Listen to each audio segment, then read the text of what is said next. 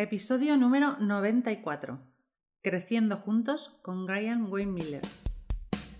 Estáis escuchando los podcasts de Somos BNI por Tiago Enríquez Dacuña, director nacional de BNI España SLC. En cada podcast, Tiago nos dará consejos y trucos para que puedas sacar el máximo provecho a tu participación en BNI. No dejes de estar conectado. Sigue cada uno de nuestros podcasts que te ayudarán a ser un experto en networking. Muchas gracias por escucharnos. Buenos días, Tiago. Hola, buenos días, Alejandra. ¿Cómo estás? Yo muy bien. Hoy he estado trabajando todo el día con la nueva marca de BNI. Estamos poniendo la nueva marca en muchísimos lugares y bueno, todos los directores estamos trabajando juntos para que esto sea un éxito. Cuéntame cómo lo estás viviendo tú ahí en, tu oficina. Muy intenso, muy intenso, pero, pero mejor que nadie, pues hoy tenemos un invitado muy especial. Eh, tenemos a nuestro CEO, Graham Wild Miller. Hi, Graham. Welcome to our podcast. Buenos días. Uh, gracias. Hi, Graham. So, Graham, I have we have some questions for you. Um, so, today we have the new brand. This is very exciting. You know, all of all of our social media, uh, our community has been buzzing around around this this uh, this new brand. So, how come to we, we got to this change of brand, and what is, does this represent to you? Yeah, absolutely. And um, really, my personal experience with this project started in 2014 when I first learned about BNI. You know, I had not known about BNI before, and I was amazed. I was amazed about what BNI offers to members and what it offers to world. And you know, at that moment, I said, "This is really a fantastic organization, and we should really um, support the uh, visibility of the organization." And so I became involved in the organization in 2014, and we got you know busy on different projects, including technology um, and expanding our global offices and um, then, you know, we really decided to focus on um, raising the organization's visibility. And before we embarked on that, we knew that we wanted to refresh the um, the, the uh, uh, look and feel of the brand, and that's happened uh, uh a number of times over BNI's history. And we felt like it was time to do it again. And so we started having conversations on it um, really as early as 2017 um, we engaged on the project in a bigger way in 2018, and um, it's been a global effort. Members and leaders from around the world working together, and that's why I love the end product so much because it's a it's an organic uh, product. It's it, it really um, uh, tells the story of BNI in, in a way that um, I think uh, is, is is truer to the essence of, of the culture than than maybe ever before. So um, it is an exciting day. It's uh, an honor to support this project, and just personally, I am thrilled, you know, with the outcome. I really, really love the look and feel, the imagery, the new capabilities that you know come with this uh, refreshed uh, BNI brand. Yeah, that's really cool. But let's. I would like you to comment on. I just love this new uh, theme that we have. You know, growing forward together, creciendo juntos in Spanish. Please comment. What does this mean? Growing forward together. Are, where are? How are we growing forward to where? Why together? Absolutely. So you know, BNI um, has always been uh, an exciting organization because it's very aspirational. It is always moving, evolving, growing. Um, and that really represents our members. You know, they want to keep growing their businesses, supporting their communities, their families, their countries and the world overall. And so um, this theme of growing forward together is that, you know, as business leaders, we uh, can and should and do work together across the world today to make the world a better place. And, you know, my view has always been that, you know, business leaders have a really important role to play. Um, we are very accountable to those uh, clients, customers that we that we serve, and you know we want to serve them, but we also want to make the better the world a better place. And I think that is is part of every uh, BNI member's DNA. And so, you know, we thought about different ways to kind of capture that. Well, growth is certainly a big part of it. We know that forward momentum is a big part of it, and we all want to do it together. We want to help each other. We want to help others, um, and so that really all gets captured in uh, that phrase, "growing forward together." Yeah, personally, I just love it, and it means that by growing our members' business, you know, we will also make BNI grow. There is no other way. We must have our members to grow their business, and then our growth will follow. That is my belief. And now we have all these, you know, these changes, BNI online, uh, the new brand, new ways of of doing our business, uh, new, new ways of, of having our meetings. Uh, what is there new to our members? So could you please share, as of today, what are what's expected for our members as some novelties? Yeah, absolutely. You know, I think um, before I talk about what's new, I want to talk about maybe what's the same and what will always be the same. And those are BNI's core values. Especially in the current situation, BNI's core values have just enabled all of us to keep moving forward. And I think it's so um, exciting to see the optimism and the energy that has fueled the innovation. And, you know, I'm in touch with a lot of CEOs of different organizations, and everybody's responding to uh, the current situation in different ways. I am so proud and happy to be a part of BNI, especially now, because those core values, especially traditions plus innovation, positive attitude, givers all of them are they're unlocking this massive innovation that's happening. And so when we think about specifically what's happening, um, certainly we're advancing, uh, you know, BNI Connect. We're advancing BNI Connect Global. Um, there are um, advances coming with BNI University. Um, and there are just more pilots underway now about how we can help members grow their business uh, than have ever been the case in BNI's history. And so, you know, it is a great example of positive attitude how this situation um, has encouraged uh, more innovation. And so the ideas are coming from every you know country in the world, and we're um, I think acting with a lot of urgency. So I would fully expect you know in the next 90 days for the organization to just be um, so much stronger and so much more capable than it was 90 days ago. And uh, it's a testament to the core values. So as much as things are changing and getting uh, bigger and better, there's also a bedrock of consistency, and it's really built on those core values.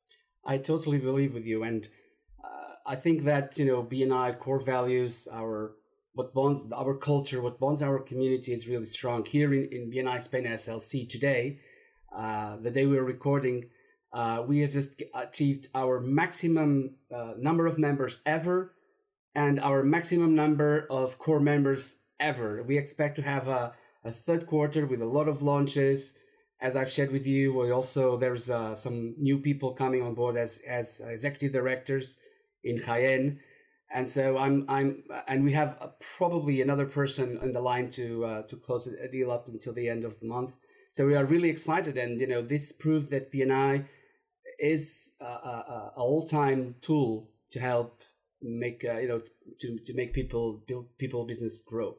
Yeah absolutely congratulations. Uh, it, you are just you know setting the pace and and it's that kind of um, thing that happens time again. A great bni leader like yourself shows people what's possible and then that becomes commonplace. And you know that's just an example of what we can do together yeah and uh, so congratulations to spain slc i mean it's just impressive what you guys. I would like to share something uh, uh, one of my EDs shared with me saying, we will perform now, we have the tools to perform better now than before.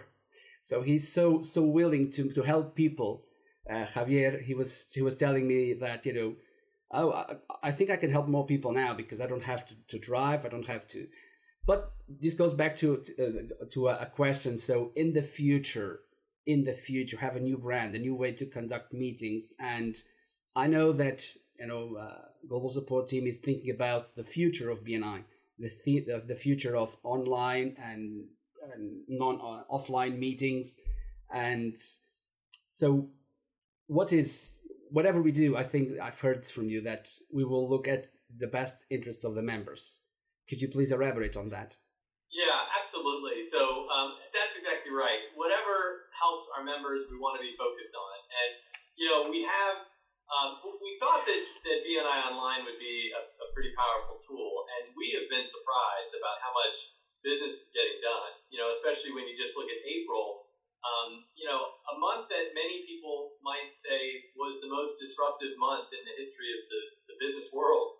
And in April, nearly a billion dollars in closed business and over 730,000 referrals in April alone within the BNI network. So I guess what I would say is we're seeing that BNI members and leaders have really engaged with BNI Online. Um, and, you know, I think that will play an important part of the future. You know, the concept and the, the platform of BNI is bigger than just in-person meetings and it's bigger than online meetings it's both and it's more it's just this concept that we can work together um, and it is certainly tried and true uh, training and processes that um, we know correlate with success and growth of businesses so we want to be able to reach uh, business leaders in the way that is most effective for them Ryan, please, eh, ¿cuál es la importancia de la comunidad hispanohablante dentro de BNI? Bueno, gracias, Alejandra. Um, I think the Spanish speaking community globally is uh, very, very important. And when we think about um, communities that we want to serve, we want to serve all communities, especially the Spanish speaking community uh, worldwide. And we see uh, opportunities across the globe for that to happen. You know, Latin America, South America, you know, North America, of course, uh, Spain, throughout Europe, everywhere. We want to support uh, Spanish speaking uh, business leaders, and you know that's an exciting part of BNI's future. Yes, um, there was. It was interesting because we've had a lot of people from Latin America, you know, taking the opportunity of having two different time zones. So a lot of people from Latin America attended our online meetings, and likewise, people from Spain attended BNI meetings and also trainings and webinars and such. So it was really a very powerful, you know, experience that brought this BNI made, I know our business communities and BNI Online made our businesses community come together. It was really, really powerful. Yeah, absolutely. And I think the quality of the interaction can be really good, you know, because we're really focused on each other right now, having a great conversation. So I, I, I think you're right. It's brought the business community together. It's crossed oceans and um, time zones. So I, I think it's very exciting. I mean, this morning I was on, um, you know, the, uh, speaker the BNI Philippines National Conference, and you know, just the technology and just the quality of the um, event were very high, and, and I found it to be a lot of fun. Yes, I, I, I'm, I'm also a speaker tomorrow or a panelist. That is said, and we also, I was, it was like you say, in, in BNI, people lead, they show the way. And we are also thinking about doing the same here in Spain SLC to have a, a, a national convention, of course, virtually, uh, because uh, we will not be able to join us together, but we'll have, and I will, I will ask you also to to attend our and to be a, to participate in our in our uh, in our convention. So oh, great. I'd love to. So Graham, any final words to our BNI listeners? Um, anything you would like to to share with them? Yeah, I will just share you, with you my experience, and I hope it's helpful to some of you um, out there. And, and, and, my experience has been informed by many um, colleagues and mentors and just people around the world. So it's the product of, of their uh, input, and so I just wanted to share it with you in case it's helpful. You know, when this situation first arose, none of us were sure how to respond. But we really hark back on those core values, especially positive attitude. And I will say that that has developed a momentum and an energy all into itself. It has been surprising, it has been more engaging, more fun, more productive than we ever thought possible. And so, just for all of you out there that are thinking about how to respond in the current situation, I would really think about those core values and you know, I had no part in creating those core values, but I am so thankful that they have become part of both my uh, professional life, but also my personal life and my family's personal life. And I think it's enabling us to navigate and just see so many positive things about the current challenge. And it is a temporary challenge, it will resolve. Um, but I think if we approach it within the context of those core values, we will all emerge from it and our businesses will emerge even stronger than when they went into the current situation. So I wish everyone all the best, and I hope to be in close touch. And I just want to thank you, Alejandro and Tiago, for Thank you so much, uh, Graham. It was really a pleasure to have you to share this excitement about the new brand. Um, and bueno, para todos los nuestros oyentes, un placer, un placer tener, haber tenido aquí a, a Graham. Alejandra. Pues yo creo que ha sido una experiencia muy bonita, no solo grabar el podcast, sino descubrir de primera mano de dónde nació BNI, los planes que tenemos y cómo se está fraguando y se está haciendo todo esto de la nueva marca. Thank you very much, Ryan, for the information y por todo. Thank you, gracias uh, también. Thank you so much. Pues Tiago, creo que estamos llegando al final. Tenemos que decirle a nuestros oyentes que el próximo podcast también tenemos otra sorpresa preparada para ellos y también viene de Estados Unidos. Tenéis que estar muy atentos porque tendremos a otra persona de BNI eh, Global con nosotros en el próximo podcast. Muchas gracias por la participación y nos despedimos hasta el próximo podcast. Hasta la próxima.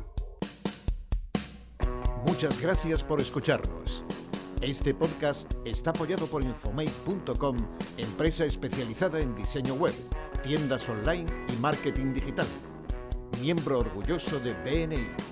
Escucha nuestros podcasts en los que compartiremos experiencias, anécdotas y herramientas que te permitirán generar más negocio para tu empresa.